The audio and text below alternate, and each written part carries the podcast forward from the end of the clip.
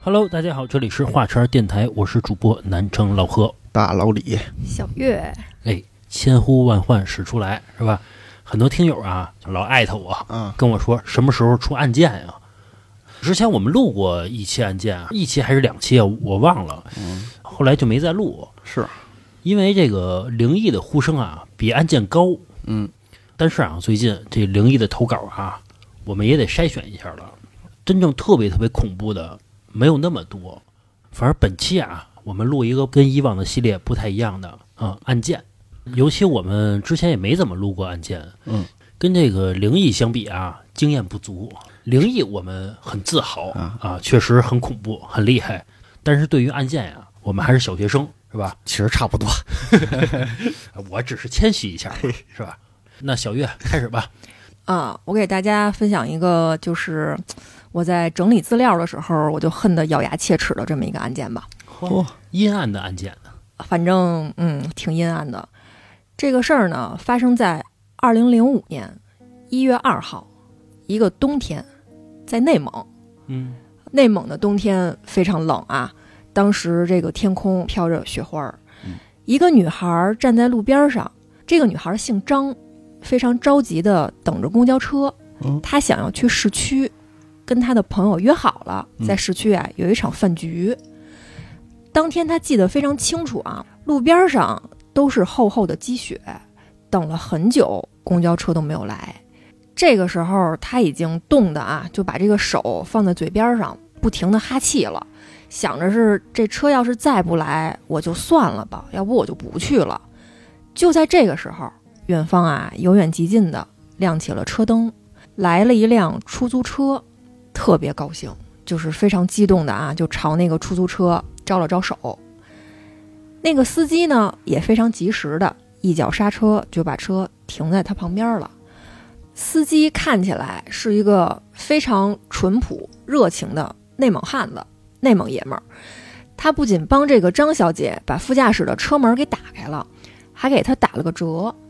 为什么呢？说这天寒地冻的，你一个小姑娘家家的不容易哦，啊。这会儿，这个张小姐在雪地里站了已经将近半个小时了。是，呃，感受到这份温暖呢，心里头就觉得很开心。天儿不好，这出租车不都涨价吗？对呀、他就觉得我这个今天运气真好，遇上活雷锋了。嗯，上了车之后呢，这俩人啊，就是一开始天南海北的扯闲篇儿。这个司机呀、特别健谈，嗯，张小姐跟他聊了两句呢，哎，就有点心不在焉的，就开始琢磨着晚上啊自己这个饭局，脑袋就靠在这个副驾驶这窗户上啊，就看着周围不断倒退的这个景色，就有一搭没一搭的应着这个司机的聊天儿。就不想聊了，有点。啊。等到他发现啊，窗户外边的景色从厚厚的积雪变成这个密密麻麻的树干时，才发觉有点不对劲儿。嗯，这不是去市区的路啊！这会儿车子已经开进了一个小树林儿里了。哦，就在树丛中间儿停下来了。张小姐惊恐的就扭过脸儿来，就看着司机说：“这是什么意思呀？”是啊，那个憨厚的内蒙汉子啊，还是保持着非常和善的微笑，就静静地看着他。嗯，发动机的这个轰鸣声在狭小的车厢里头响着，张小姐就感觉到不对劲儿了，她就尖叫一声啊，就把这个副驾驶的车门给打开了，就想往外跑嗯。没跑两步呢，就让那个司机给追上了，一脚就给踹地下了。嘿，那个司机呢，掏出了一把管制刀具，嗯，抵在了张小姐的脖子上，一点儿一点的往下移，划开了她的羽绒服，嗯，继续往下，在脖子、胸部和大腿上一点点的蹭着。嗯，在这种死亡的威胁下，张小姐被这个司机给强奸了嚯，大冷天儿了，啊！但是呢，让她特别难以理解的是啊，这个司机在对她进行了这个侵犯之后呢，居然又把她拽回车上了。嗯，重新发动了汽车，开到了公路上。他当时披头散发的就在这个车上啊，苦苦求饶，说放过我吧，大哥，你说你这都已经就得逞了，你让我走吧，嗯我绝对不会报警，怎么怎么着的。嗯其实这一点啊，我之前也看过，有一些女孩儿分析，就是千万千万不要在遇到这种迫害的时候提报警两个字儿。嗯不管是说结束之后我一定要报警，或者说你放心，结束之后我肯定不报警，就千万就别提这两个字儿是，啊。那个男司机在这个时候啊，异常冷静，语气居然还非常温柔的哄着她，说：“ 你别怕啊，啊，马上就解脱了。嘿，当时这张小姐眼前一黑呀、是就明白了，这人不仅要劫色，肯定还得杀了我。她当时就觉得，今天我多半是走不出这辆车了，我肯定得死啊。不过啊，就在下一秒，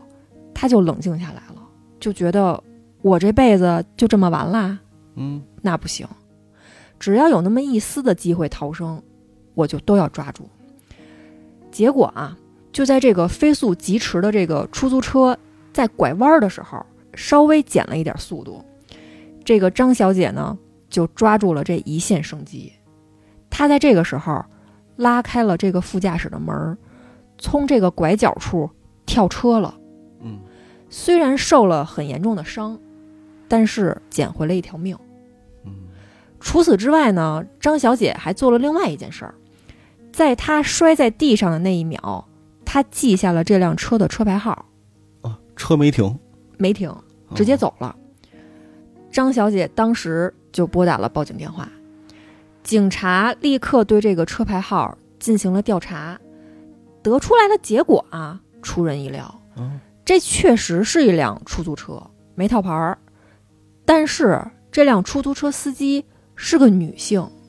是个啊女孩子，姓陈，哦她老公是不是？还真不是哦，啊。这个在警察局呢，警察就问他说：“你看这个车的资料确实是一个女孩儿，你确定这个车牌号你没记错吧？”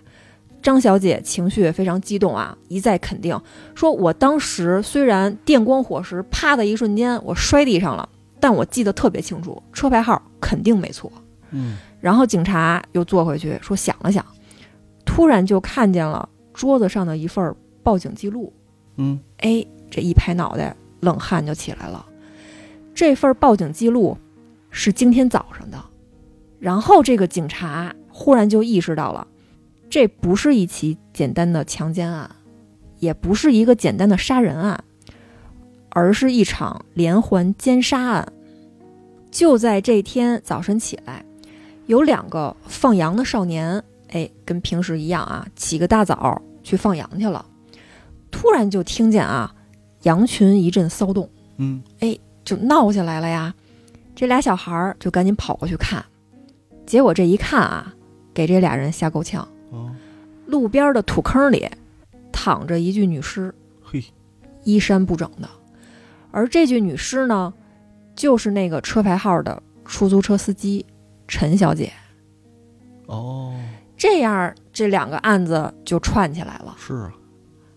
警察呢，根据这两个案子的细节，就推断出了这个犯罪嫌疑人当时的犯罪过程。嗯在张小姐被强奸的前一天晚上，犯罪嫌疑人随手拦了一辆出租车，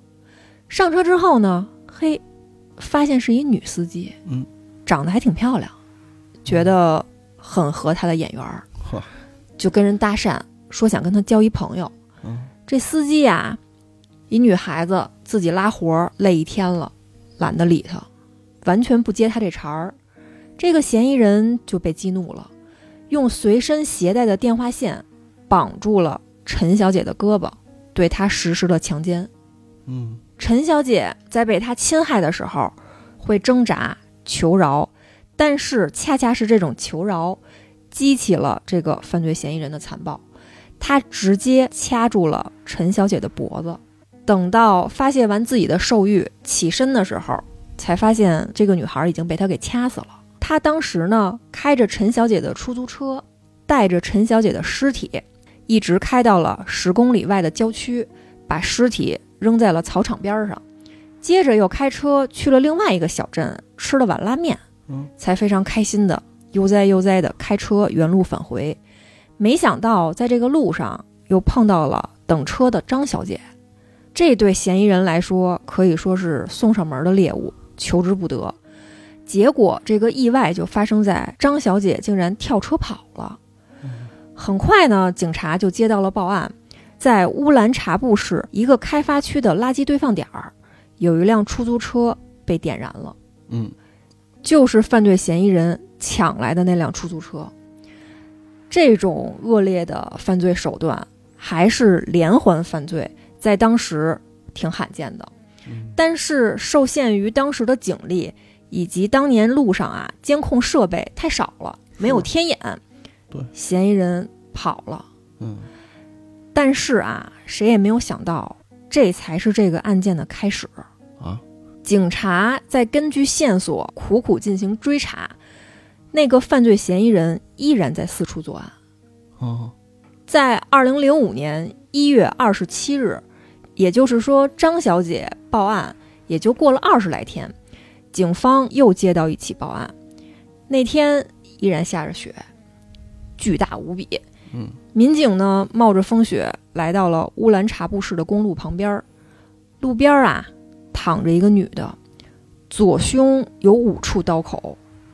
生前遭到过强奸。嗯，一个月后，二月二十五日，警方又接到了报案，在郊区的一个山洞里面，发现了一具女尸，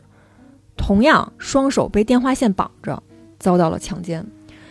这四起案子的作案手法特别像，而且时间间隔呢又非常短，就像是啊故意在跟警方挑衅，哦，你逮不着我吧？嗯，啊，我再来一起，嘿，就是诚心。但是因为这个每个案子的线索特别少，没有目击证人，嗯，破案的难度就很大。当时警方唯一能够确定的一点就是，这个凶手啊非常好色，因为四起案子唯一的相似之处就是用电话线捆绑着受害人，对他实行强奸。嗯，是，很快呢，这个 DNA 的检查结果就验证了警方的猜测，确实这四起案子都是同一个人干的。短短五十天内，才两万人的小镇上接连发生了四起命案，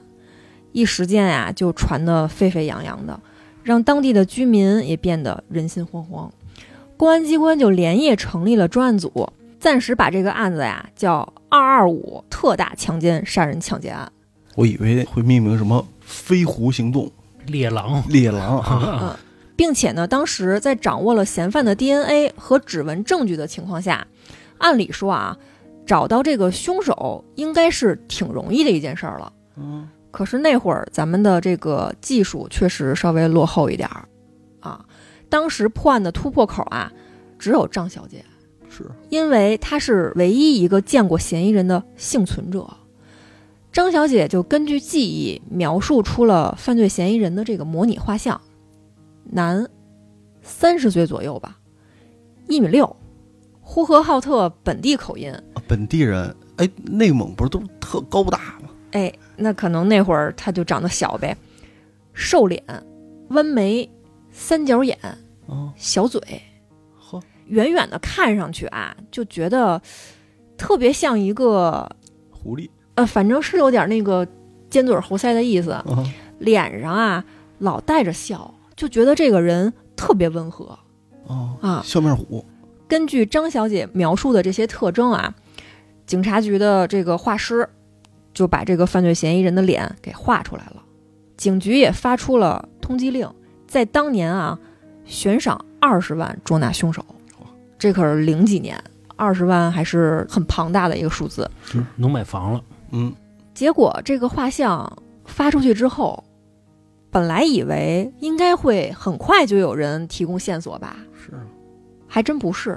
警察等了七个月之后，才获得了有效信息。估计之前那些信息啊，都是滥竽充数的。嗯，你想，当时又不是说那种照片儿简单手绘的，这人跟人之间长得又很像，比如说有一犯人长得像大老李，我想着是是不是他的，我先报警，我先去问问，万一给我二十万呢？嘿，都是冲着二十万去的。啊，对啊，就是因为这个原因嘛。是你不给二十万，给五千也行啊。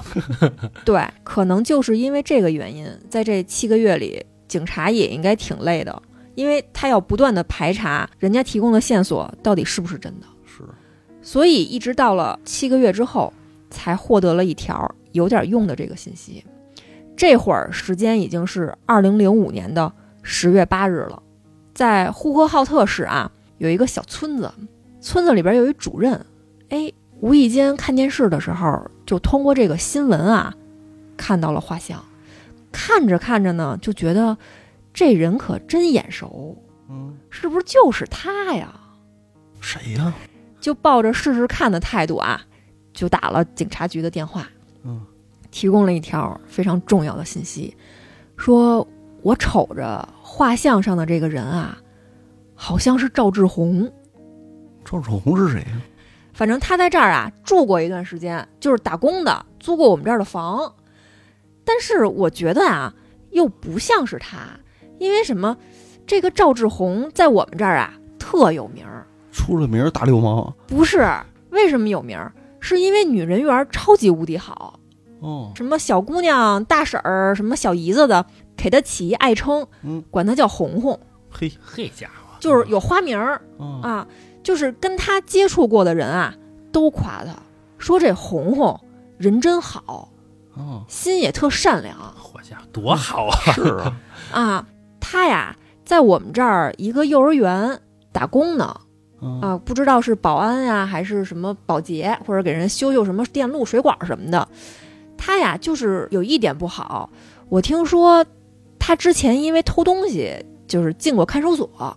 不是应该是耍流氓 进过看守所吧？还真不是，是因为偷东西进去的。哦，这条信息就帮了警察一个大忙，因为只要进过看守所，就有案底了是，啊！你这个有案底的话，这个案子就能好好的再查一查了。对，结合这个犯罪嫌疑人作案手法的这个娴熟程度啊，警察就觉得这人肯定不是初犯，嗯，之前肯定还背着案子呢。就翻了翻之前还没破的那些案子，看能不能找着线索。结果这一调查啊，哎，这才是这个案件的刚开始哦，啊，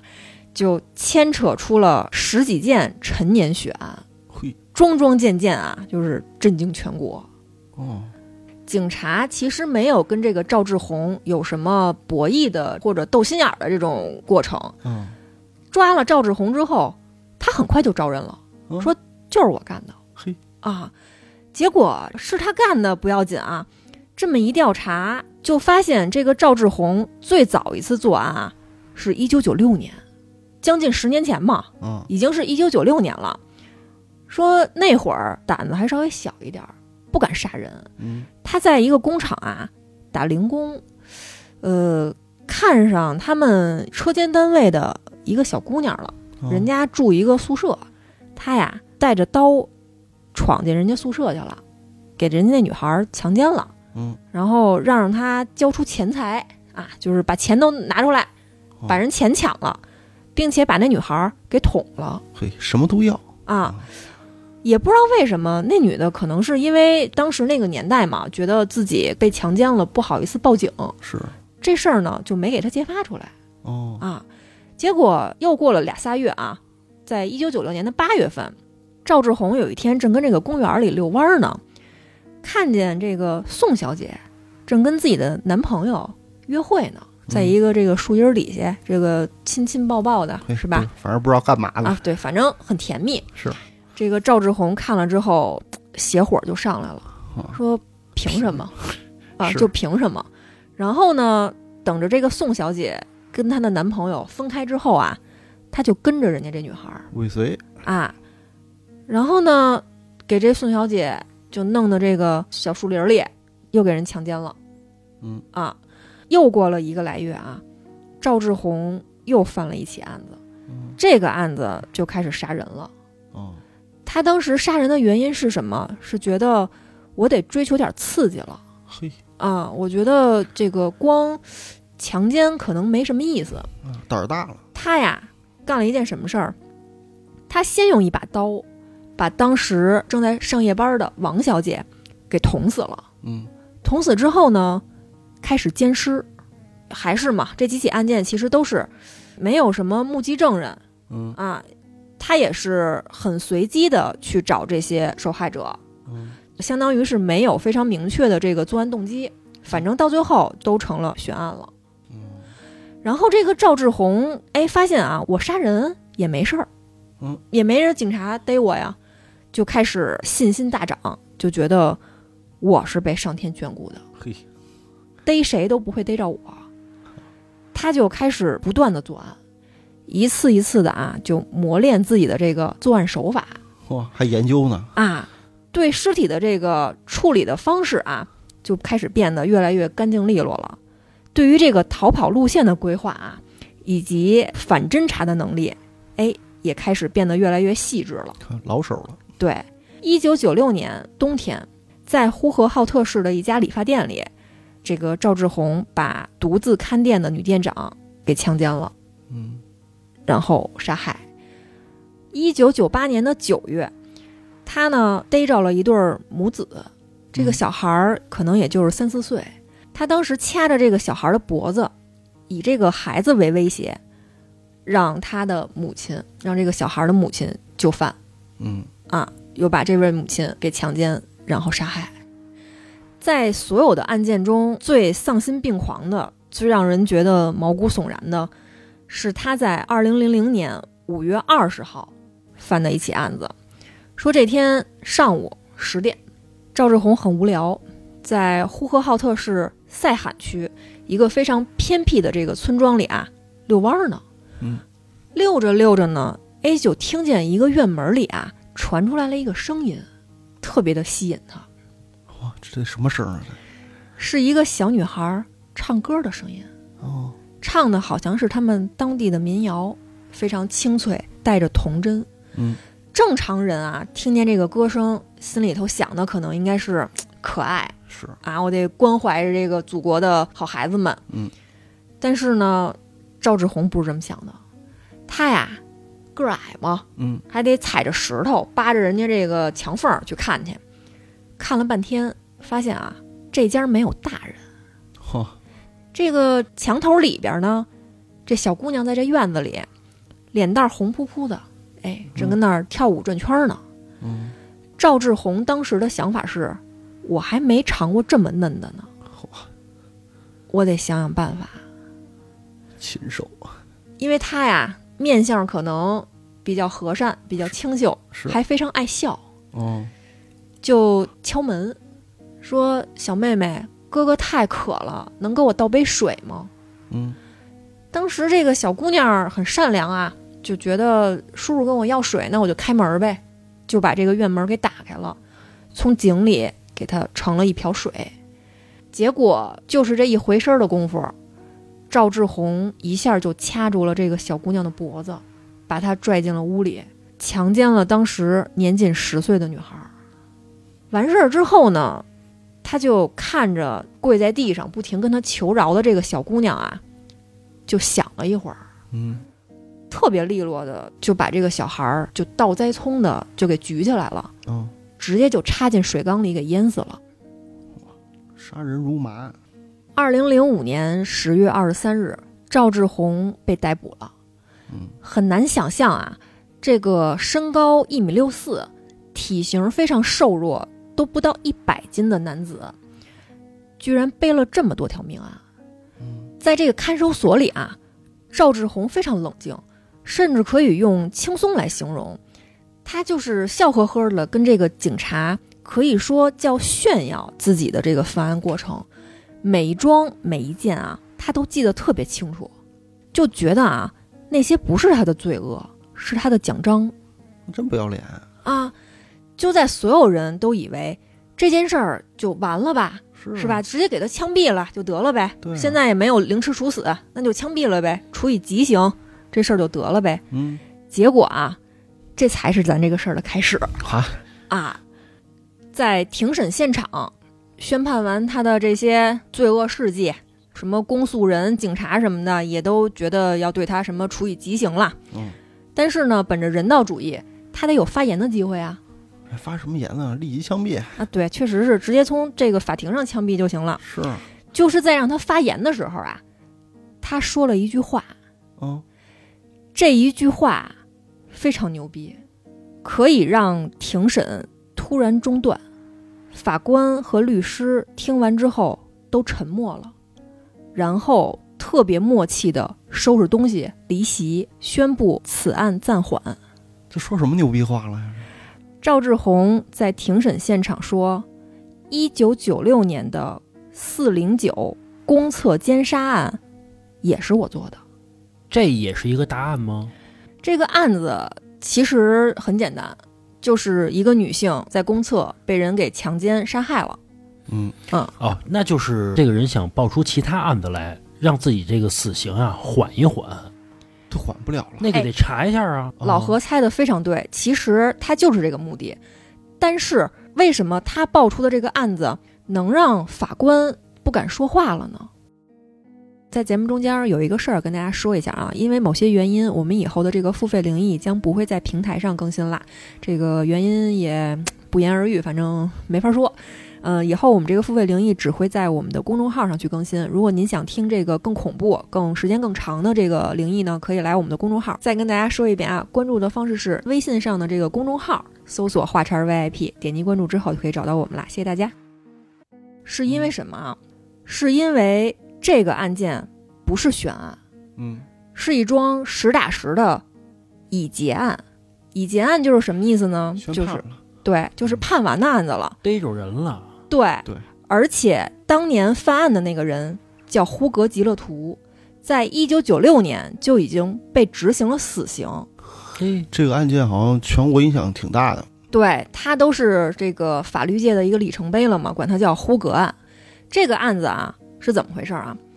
一九九六年四月，哎，某一天，呼和浩特市木罕区有一位非常漂亮的小姑娘，穿着很时髦，穿着高跟鞋，路过一个公厕的时候，想进去去厕所。嗯啊，当她进去的时候啊，她发现女厕所里边没人，这个光线也十分昏暗。因为那个女厕所的这个设置啊，门儿是朝着大街的，他觉得是我往里边走走呗，别谁从那儿过再看见了，嗯，所以他就想走到最里面的那个蹲坑儿上厕所。但是当他过去的时候，他发现最角落里的那个蹲坑儿埋伏着一个男的，嗯，那个男的就是呼格吉勒图。他当时刚和厂子里的同事喝完酒，这路上啊醉醺醺的，就有了点邪恶的欲望。他就想试试我这个平时敢想但是不敢做的事儿。我要是进了这个女厕所，我假装跟那儿蹲着，要是有人进来了，这女的要是脱裤子了，我是不是就能给她强奸了？哼，他是这么想的，就这么去了。这女孩儿过去之后呢，刚把裤子脱下来，就看见他了嘛，就吓一跳，是说你干嘛呢？你怎么能进女厕所呢？慌张之下呢，这个呼格吉勒图就用一只胳膊就勒住了这个女孩的脖子，就威胁她，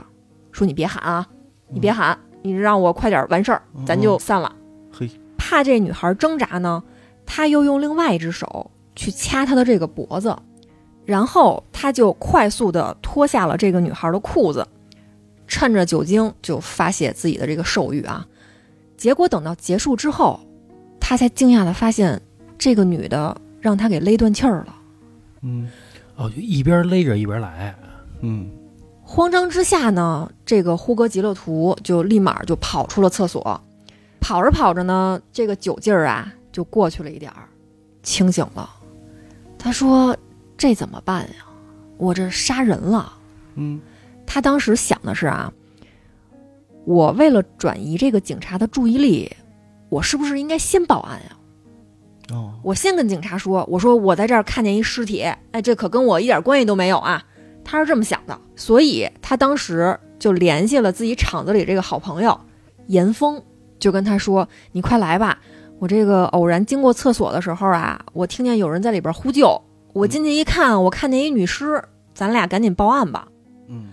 结果报案之后呢，内蒙古的公安机关立刻就审问了呼格和严峰，说当时啊，根据这个非常丰富的办案经验，警方就认定呼格吉勒图就是该案的凶手。哦，六十一天之后，一九九六年六月十日，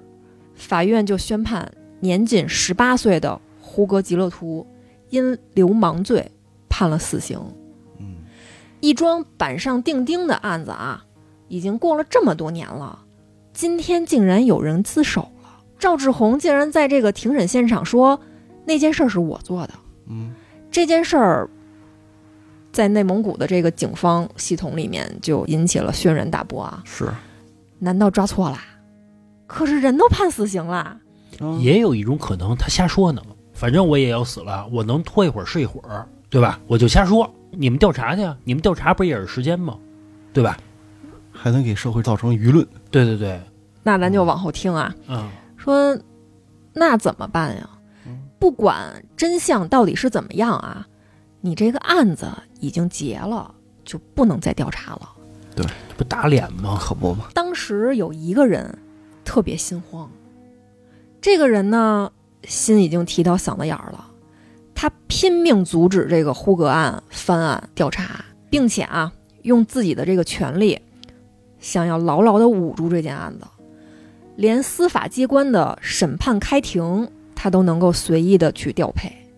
公安局局长，很明显，这个人就心虚了。嗯，他就是当年负责呼格案的呼和浩特市公安局新城分局的局长冯志明，嘿，我猜对了，把呼格吉勒图定罪为凶手的这件事儿，就是他一手操办的。啊、就是想给这个上边儿一个交代，是，快速结案。一九九六年案发当天啊，接到报案的呼和浩特市公安局新城分局在拘留所里详细的审问了呼格吉勒图，留下了一份儿长达七千字、十五页长的口供。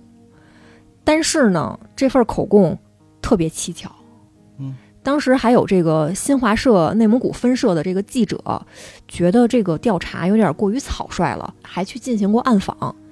就觉得这个口供完全就是诱供，而且还是由局长直接指示的诱供。在当时啊，据说有目睹了整个审讯过程的警员，就悄悄地跟这个新华社的记者就说来着，嗯，说你没见过这个呼格的口供吧？你们记者肯定见不着，是吧？你就说在那个黑灯瞎火的这个公厕里，呼格他居然知道被害人穿的这个牛仔裤上面那个皮带那个扣眼儿是向左插的，而且这个皮带上面还有两个什么颜色的扣子。哦，都在口供里边有。对，都在口供里边有，这个太不符合常理了。嗯是疑点很多啊，强奸就强奸，看那玩意儿干嘛呀？啊，而且这个呼格啊，一直在这个看守所里面喊冤，说内蒙古公安局的人不让我上厕所，不给我吃饭，他们跟我说那个女的没死，只要我按照他们的话说了，就放我回家。那可能啊，当时真是害怕怕极了。嗯，为了让这个案子赶紧结束啊，当时这个局长冯志明还让警员去剪断了呼格的指甲，因为只有剪了他的指甲，才能模糊现场的这个作案细节，模糊当时的这个打斗痕迹。哦哦，如果你不剪他的指甲，就没有办法统一这些什么尸检呀、什么作案口供什么的。哦就是伪造的，其实可以就是伪造证据。对，这个案子本来的口供是说，当年呼格他当时啊十八岁，在卷烟厂工作了一年多，认识了一个好朋友叫严峰，他们在这个卷烟厂工作啊是两班倒，早班儿是早上七点到下午三点，晚班儿是下午三点到晚上十二点。一九九六年四月九号那天。呼格吉勒图跟他的朋友严峰都是晚班儿，吃完晚饭啊，大概是八点多钟，呼格突然想起来自己忘带家里钥匙了，就想着是我先到家里去拿一趟。嗯，回家的时候路过了一个特别老的公共厕所，就听见里面传来了女人的呼救声。嗯，他不知道里面发生了什么，但是啊，岁数小，才十八岁，不敢进去。他想的是，我要不叫我好哥们儿一块儿去看看吧。他当时是先跑回了卷烟厂，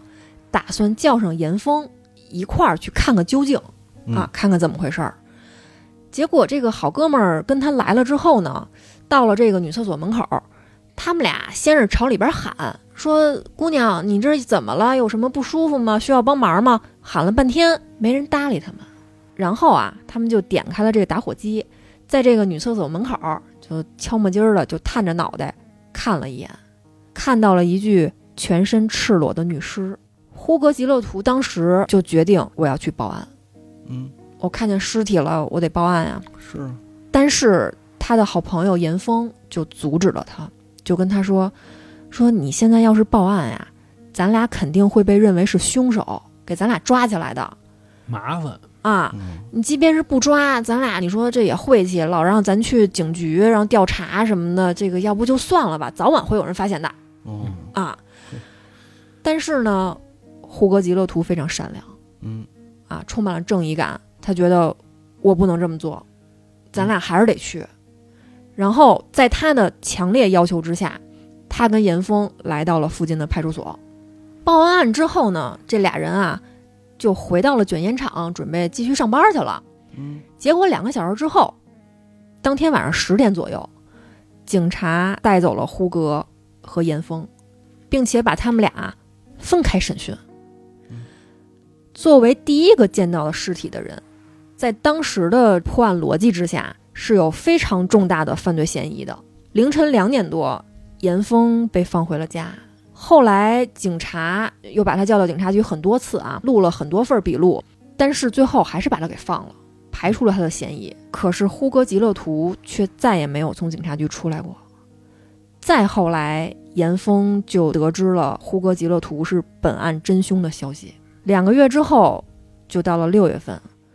六月份的这个呼和浩特市还没真正的进入夏天，特别冷，只穿着一身特别单薄的球衣的呼格吉勒图在法庭上被宣判了死刑。他当时非常非常瘦弱，也没有反抗，没有再为自己辩驳一句，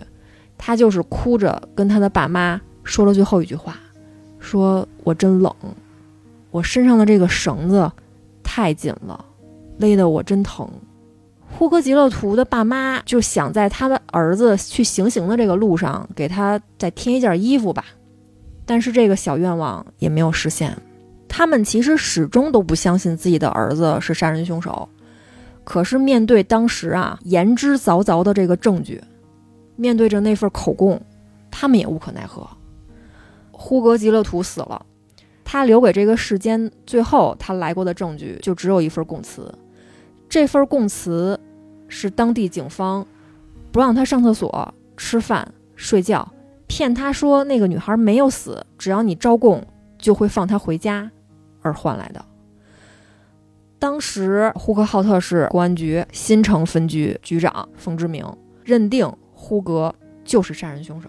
在一九九六年六月份，这个事件仅发生六十一天之后，法院在没有任何充足证据支撑的情况下，判决呼格死刑，并且予以立即执行。冤呀、到这儿啊，其实就很明显的能看出来了，呼格吉勒图就是一个替罪羊。是啊，由于当时警方太过于自信的就结案了其实都不是自信，嗯就是冤枉人。冤假错案，对，啊，真的是，没想到因为赵志红的这个案子又被重新挑起来了也算是苍天有眼。啊。是，并且还引起了这个上头的重视。嗯，在历经了长达六千七百六十二天之后，迟到的正义终于来了。就是小二十年呀、嗯嗯，呼格吉勒图被宣判无罪。其实这是有问题的啊。嗯，这个赵志红，你说是你杀的，就是你杀的啊，是啊，对你不能说你承认那就是啊，嗯我也得调查呀。对啊，哎，对，老何说的对，那么这个赵志红到底是不是这个案件的凶手呢？嗯呼格吉勒图的口供被推翻了，赵志红也要对当时的这个情景还原一下啊，怎么杀的那个人啊？你怎么在女厕所里面行使的那些暴行啊？是啊，啊，赵志红就说了，一九九六年啊四月份，某天夜里，呼和浩特市塞罕区，赵志红溜溜达达的，心情很郁闷。嗯他当时在干嘛呢？他在寻找他人生中的第一个猎物。哦，哦，他是出门就专门奔着这去了，对，有目的性。不是说这个临时犯案。对嗯他这就一路溜溜达达的就闲逛啊，就来到了卷烟厂的附近。很快啊，就在这个大街上就贼住了一个人，一个小姑娘，年轻漂亮，穿着高跟鞋。嗯，这个是赵志红特意描述的一件事儿，嗯可能他对这个高跟鞋有什么癖好。当赵志红看到这个女孩儿拐进了一个非常偏僻的女厕所的时候，他就觉得机会来了。嗯，他就跟着这个小姑娘一块儿进了厕所，和刚脱下裤子准备上厕所的这个女孩啊，就撞了一满怀。那女孩就吓一跳啊，下意识就站起来了，说：“你这干嘛呀？你这臭流氓，你这进来了。”嗯，结果啊，还没来得及呼救，赵志红就过去一把掐住了对方的这脖子，三五分钟之后，直接就给这女的掐死了。哦，嗯掐死之后呢，他非常满意，也没嫌脏，就把这个女的就铺在了地上。就在这公厕地上就来啊。是真不挑啊！对，啊，就开始尽情的享受他的第一个犯罪成果监视，啊，捡尸。等到这个完事儿之后呢，赵志红提上裤子，没有处理这个尸体，就把这个尸体留在了厕所，就跑了。哦，我估计啊，第一次犯案心里也慌，那肯定啊也的。害怕。嗯，而当时呼格吉勒图就是从不远处隐约的听到了那个女孩的几声惊呼，才觉得这里头有事儿。也够倒霉的，当时他犹豫了一会儿，没敢冲进来，先去找了自己的朋友严峰，赶到了现场。但是那会儿已经晚了嘛，这个严峰到后来也没帮他作证啊。可能没有用，而且也确实是胡格跟他说我在那儿看见了一个尸体，咱俩一块儿去。他俩不是一块儿看见的，啊，是，嗯。赵志红本来啊就跟这个案子八竿子都打不着，嗯但是啊他却能绘声绘色描述的啊有模有样的把他的这个犯罪过程。那么这个赵志红的口供到这儿，警察其实也有点惊讶了。本来啊调查赵志红的那十几件案子里面没有这件儿，嗯，是他自己在这个庭审现场招认出来的。一开始警察也想的是你是不是就是拖延时间、声东击西呢？但是呢，赵志红的这份口供，把他当时的这个犯案过程说的啊有模有样的，啊，还增加了很多细节。对，甚至他还带着这个民警去了当时那个早就拆除的公厕遗址，嚯，然后警察就惊了。嗯，除非是凶手本人啊，要不然这一切这咋解释？赵志红的意思是说呢，他是我第一个杀的人，所以我记得格外清楚。这么解释也对，这对逻辑也通。对，嗯他还有这情节，所以记得特别清楚。一般干什么事儿啊？第一件事儿，呃，都是印象最深的。对对对，是的，是的啊，到最后，赵志红也就是因为牵扯进了这个呼格案，太复杂了，他的死刑一直拖到了二零一九年，也就是前几年才执行。但其实他在二零零五年就已经被抓获了。等于说警察又重新调查了一遍这个呼格案。因为它这个是一个特别漫长的一个过程，你可能什么一审结束之后，你要在二审的话，可能要时隔好几个月，有的可能时隔还要一两年，嗯，它拖的时间特别久。然后，呼格吉勒图的父母在二零一四年，呃，我查到的新闻是获得了两百多万的赔偿，是内蒙古公安局给他们的赔偿。也不多这么多年了，是吧？啊。才给两百万。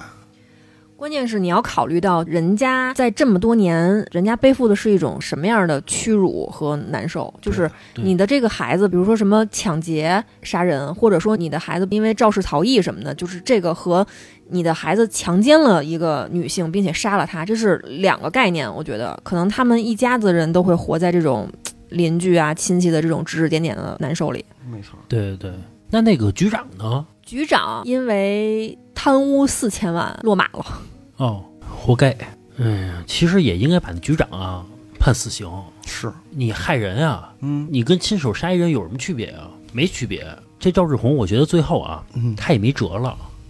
嗯背水一战。我把我这案子呀、都抖了出来，你挨个查去吧。嗯，不差这一个了，啊，反正也死刑了，你查去吧。你多查一天，我就多活一天。嗯嗯，他是不是在临死之前也看不惯，说是之前宣判结果呀？他应该不是，他就是单纯的想拖延时间，而且他也确实做到了，嗯，拖延时间对他也没什么好处啊。我能完多活 呀，晚死了这么多年呢。要不然宣判完了之后，我过不了多久我就死刑了啊。嗨我这这一拖好几年，这两年也是在里头过的，过不好。哎，我跟你说，不不能这么说，啊好死不如赖活 着。也许人到这最后一刻啊，嗯能活着，甭管多难受，都活着，对吧？我觉得是啊，我只是猜测。反正这人啊，真是罪有应得。哎，你说就什么人才能变成这样啊？就以这个强奸人为快感，咱就说啊，你说你外边你嫖去，对吧？嗯也能满足你这个欲望嘛，对吧？这个刺激啊，肯定他们想的啊是，那你说刺激完了之后，他又想着杀人，嗯，寻求更那什么的 刺激。但是这个赵志红啊，还真不是。一般啊，我们想象的就是说，为了强奸去杀人，嗯这种人应该非常缺女人吧？就是他是极度渴望这个异性的，就是他可能因为自身条件不行，实在没有女的愿意搭理他，一般才会变态，他才去这样。这个赵志红恰恰相反，他不仅不缺女人，红红嘛，是吧？女对人缘特好，而且出了名儿的女人缘儿好， 也不知道是多好。他不仅不缺女人嘛，就是等到他宣判之后，他之前的那些红颜知己还为他哭。红红怎么可能会杀人呢？这么大的魅力啊！对，就是他们说啊，他们在赵志红身上看到了完美男人的样子，哎呦，觉得他特别好。嗯，这是灌了什么迷汤药了？咱不得不说啊，哦对于女人这块儿，她有点本事。嗯是，说他当时不是在一家这个幼儿园打零工吗？嗯上到园长的女朋友，嗯下到幼儿园的老师，还有幼儿园小朋友的家长，我都喜欢她，有好多个女的都跟他保持这种关系，嚯，并且好像啊，他们彼此还知道红红不只有我一个女人，他们也都愿意。嘿家伙，其实她要不犯罪啊，这辈子应该过得很潇洒，啊是很潇洒，哦很舒服。对，但是呢，我又看了一下赵志红他小时候的经历，我发现跟其他的这些什么大案、特案、要案的这些杀人犯比起来，他的童年也没有那么悲惨。就是他家里有仨孩子，嗯，上面一哥哥，下边一妹妹，他排老二，然后就是觉得有点爹妈都忽视他，然后哥哥顶梁柱，然后妹妹从小让人疼，嗯，他呢谁都爱搭不理的，但其实这也不叫什么事儿，呃，也不至于说最后走到这么极端。可能咱看着不算事儿，呃，也可能她经历了咱不知道的。是等到他长大了之后呢，就去这个城里头去打工去。他就说，因为我是农村来的，我又穷，在城市里呢老遭人白眼儿嗯啊。据他说啊，说我这个人呢特别要面子，嗯，我就觉得每天这个精神上都打击着我呢，我就渐渐的啊开始隐藏起了真实的自己，我开始跟谁都放低姿态，压抑自己的真实的这个性情，戴上了面具。他就发现，女人都爱他的这个面具啊，就是只要他想，他就能够非常轻松的获得跟女人上床的机会。可能长得应该也不错。是，哎，还真是，我看了他的照片儿，不是那种特别凶神恶煞的杀人犯，啊，肯定是，挺清秀的。嗯，要不不可能那么招女人喜欢啊。对，而且啊，这个赵志红在他的这个人生履历里面啊，他还有一些非常自以为是的正义感嗯。比如说怎么着呢？大概是在二十岁出头的时候就结婚了，结婚没多长时间啊，他就发现哦，我这个被骗了，嗯我这媳妇儿是一二婚，还生过孩子，这还能骗的？就没告诉我，太马虎对了。，这有点骗人了，这个就有点不高兴。啊，但是呢，这个赵志红啊，他特别有自知之明，嗯，他觉得我自己也没多少钱，我身高也才一米六多一点儿，我这个体重我还特轻，还才一百斤，我这肩不能扛，手不能提的，谁跟我呀？嗯是？吧？我是不是能找一个就也挺好的，就先过着呗？嗯想的特明白，就勉勉强强的跟他这老婆一块儿过着，俩人还生一孩子。结果过了没多长时间啊，他就发现真跟我这媳妇儿过不下去了。为什么呢？这赵志红啊，有点爱看书的那么一人，有点文化哦啊。当然看的也不是什么名著啊，就爱看什么《知音》《读者》什么 故事会啊，故事会、婚姻与家庭，就这一类的厕所读物，可以 说是就特爱看。尤其啊，他对于什么离婚、告状哦、打架斗殴、杀人放火，就这种社会新闻、猎奇故事特别感兴趣。好看个热闹，对估计啊也喜欢灵异这块儿的。啊，但是他这媳妇儿啊是一文盲，哦，他有时候看见这故事写的真好，你快来看看。哟，想起来了，媳妇儿不认字儿，嗯，嗯、就觉得我跟我这媳妇儿，你说没法分享快乐，啊，没法儿婚享快乐，然后还时不常的想着啊，是一二婚，生过孩子，就心里头就烦，就过意不去。关键是骗他。你要是之前离过婚，什么带孩子不是问题，嗯，关键是你骗我。嗯，对，他就因为这个呀，就觉得特别不合我心意。但是呢，赵志红啊，还有他自己自认为特别仁义的一面儿是什么呢？就是他在跟他的媳妇儿维持婚姻的期间啊，他不是就开始杀人了吗？嗯，他就觉得你说我这杀了人了，手上沾的这个血呀，这个命案呀越来越多，是不是得给我这个媳妇儿跟我闺女带来点麻烦呀？哦，我这个不能这样。还能想这些，对对，他还想到这些呢，然后他就想一招儿，他呀就故意让他的妻子知道，你看我出轨了，你看看你要是受不了的话，我就把这家里钱什么都给你，你跟我离婚吧，你走吧。就用他的话说呢，就是故意让自己的这个老婆孩子呀就远离他，去嗯过平静的生活去，嗯，而且啊，他每个月雷打不动的就给他前妻足够的赡养费。嘿，用他的这个话说呢，就是人家没别的毛病，这还跟我生一孩子，所以呢，打我杀第一个人开始啊，我就觉得对不起他，我想让他赶紧跟我提出离婚，就走吧，带着孩子就说明什么呀？杀人这毛病啊他改不了。嗯，啊，对。然后他就觉得我这样心里能好受点儿。然后赵志红在跟记者聊这个事儿的时候呢，还有点儿这个小俏皮、小得意，说我是故意让他知道这个我偷人的，嚯啊，我睡了隔壁邻居的老婆，啊然后呢，我就给我这媳妇儿就气跑了啊，意思说你看我多厉害，啊，对啊，想那么一招，对还有一种可能是，不是说觉得我多厉害，嗯而是我不是说那么拙劣，让他发现了啊，啊，我是故意的哈哈，啊，不是说我这手法不行，这意思，一切都在我掌控之中。嘿，而且这个赵志红，他可能真的是一个特别特别复杂的人，嗯他能够一边儿啊，同时跟七八位女性保持着这种不正当的恋爱关系，然后呢，对他们柔情似水、柔情蜜意，然后还让他们为他吃、为他狂。一转头呢，他又可以特别残忍的去杀害那些陌生女性，非常的分裂，就是这样一个人。不能理解，这个记者在最后呢，也问了他一个问题，说：“你说你做这些事儿，你想过你的父母吗？你看，你想过你的老婆孩子是吧？想过你那些姘头，你想过你的父母吗？你有孝顺过他们吗？嗯，给他们打过钱吗？”然后赵志红乐乐呵呵的就说：“没有，一次也没有。”记者又问他说：“那你觉得你这一生当中，你做过哪件让你特别骄傲的一件善事儿吗？”那赵志红就说：“好像是有一件吧，说我有一个姘头叫小霞，她嗯爸妈呀重病的时候，我给过几千块钱。嗯这个人他可能 确实也没有办法形容，嗯，哎，他这几件好事儿还抵不了他干的这些嗯罪恶，是吧？关键这点好事儿也没什么值得可提的啊。对。然后这个赵志红最后啊说过一句挺让人毛骨悚然的话，嗯他就说啊，女人都是表面动物，他们永远都看不出我真实的样子，在他们面前，